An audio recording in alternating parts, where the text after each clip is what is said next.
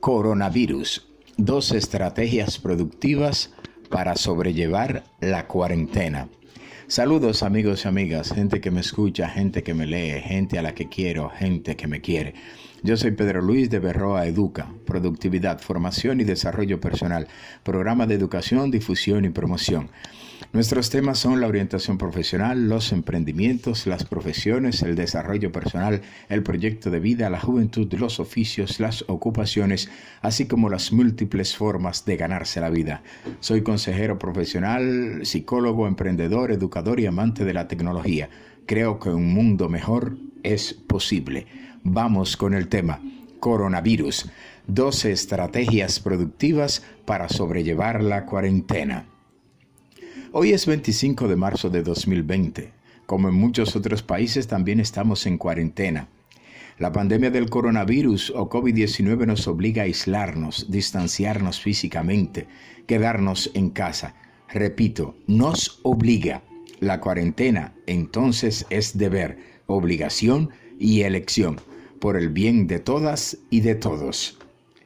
Para sobrellevar la situación referida, que a todas luces es o puede ser muy incómoda, sugiero que hagamos uso de nuestra creatividad y pensemos que es como una carrera de resistencia y como todo en la vida es llegar y aguantar, resistir hasta el final, principio, desarrollo y conclusión y conclusión.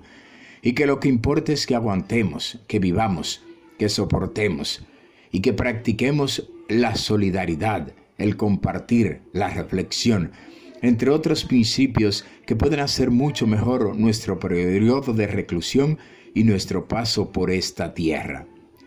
En lo económico, sugiero que nuestros gobernantes actúen en defensa del interés y la vida de las mayorías, la mejor referencia puede ser las medidas tomadas por el presidente de El Salvador, Nayib Bukele, que entre otras cosas pretenden que la población no pague agua, luz ni teléfono durante un periodo de tres meses, más la promesa de una ayuda de 300 dólares para las personas que no tienen trabajo formal, que son muchas en el país centroamericano como en otros países del mundo y de Latinoamérica.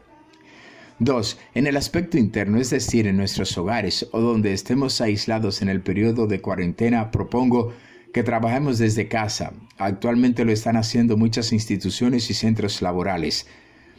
Que produzcamos ese contenido que tenemos pendiente o que hace tiempo queremos hacer y no hemos hecho, una carta, un artículo, un canal de YouTube, un blog, un podcast, un programa de radio, cualquier cosa que tengamos en carpeta y que no la hayamos hecho, este es el momento de hacerla, de sacar el tiempo para ello. Tenemos su tiempo también para eso y si no hacerlo. Que realicemos esa o esas llamadas pendientes hacer ejercicio. Todos conocemos los beneficios de tal práctica y lo importante de que sea diario y habitualmente. Y no podemos decir que en nuestra casa no podemos hacerlo. Siempre hay una manera. Cuando se quiere, se puede.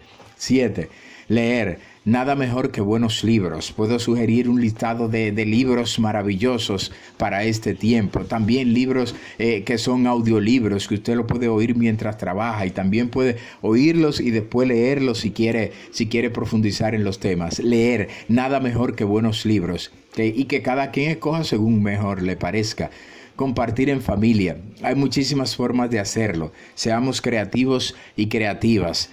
También podemos dar mantenimiento a la casa, a limpieza, reparar cosas. Con ingenio y creatividad logramos muchísimas cosas, el vehículo, herramientas, etcétera, cosas que tenemos pendientes en ese sentido. Organicemos y limpiemos espacio, me refiero a bibliotecas personales, libreros, armarios, closet, habitaciones, marquesinas, espacios eh, personales de trabajo, cuartos decorotos, etcétera, pintar, etcétera. Eh, esto es muy importante. Usar inteligente y responsablemente las redes sociales. Solo compartir información veraz, oportuna y sobre todo que ayude en estos momentos de crisis. Y soy enfático, debemos enfatizar en esto, no difundir noticias falsas y información o contenido con malas intenciones o que desinforme. Seamos parte de la solución.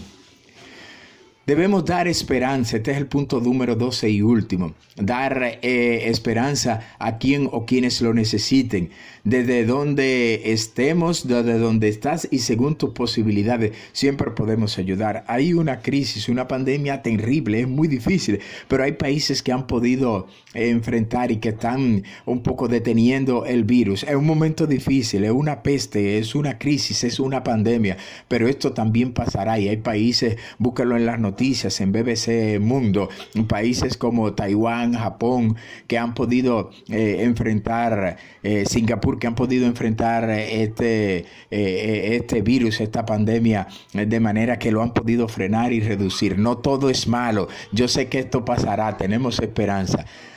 Para esta exposición yo revisé lo que sigue. Tú puedes hacer lo mismo y mucho más. Es otra forma práctica de usar y aprovechar el tiempo. Ver la canción gracias a los y las que trabajan mientras estamos en cuarentena, médicos, gente que recoge la basura, policía, bomberos, etcétera, periodistas. Eh, esa canción circula ampliamente en WhatsApp y en otras redes sociales y da mucha esperanza. Veces se puede compartir también, es viral también. Eh, un video viral, sobre todo en Twitter, del presidente Nayib Bukele, mientras anunciaba las medidas para enfrentar la pandemia en su país y su cuenta de Twitter que es muy activa. Incluso la usa para dar instrucciones a sus funcionarios.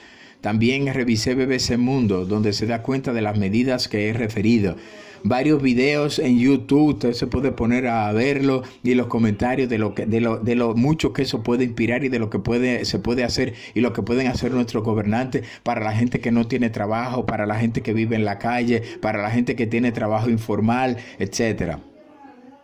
Eh, el libro, hay un libro, eh, además de otros, eh, el libro El hombre en busca de sentido de Víctor Frankl es recomendable para cualquier persona que desee reflexionar sobre su vida y su misión en ella. Es muy importante. Él estuvo en los campos de concentración nazi, es un psiquiatra. Un libro que, yo recomiendo que se lea. Otro libro es El poder de los hábitos de Charles Dewey. Eh, un libro muy extenso que da información científica sobre la importancia de los hábitos y en cierta medida sobre el poder de la disciplina. Recordemos esta frase atribuida a Albert Einstein.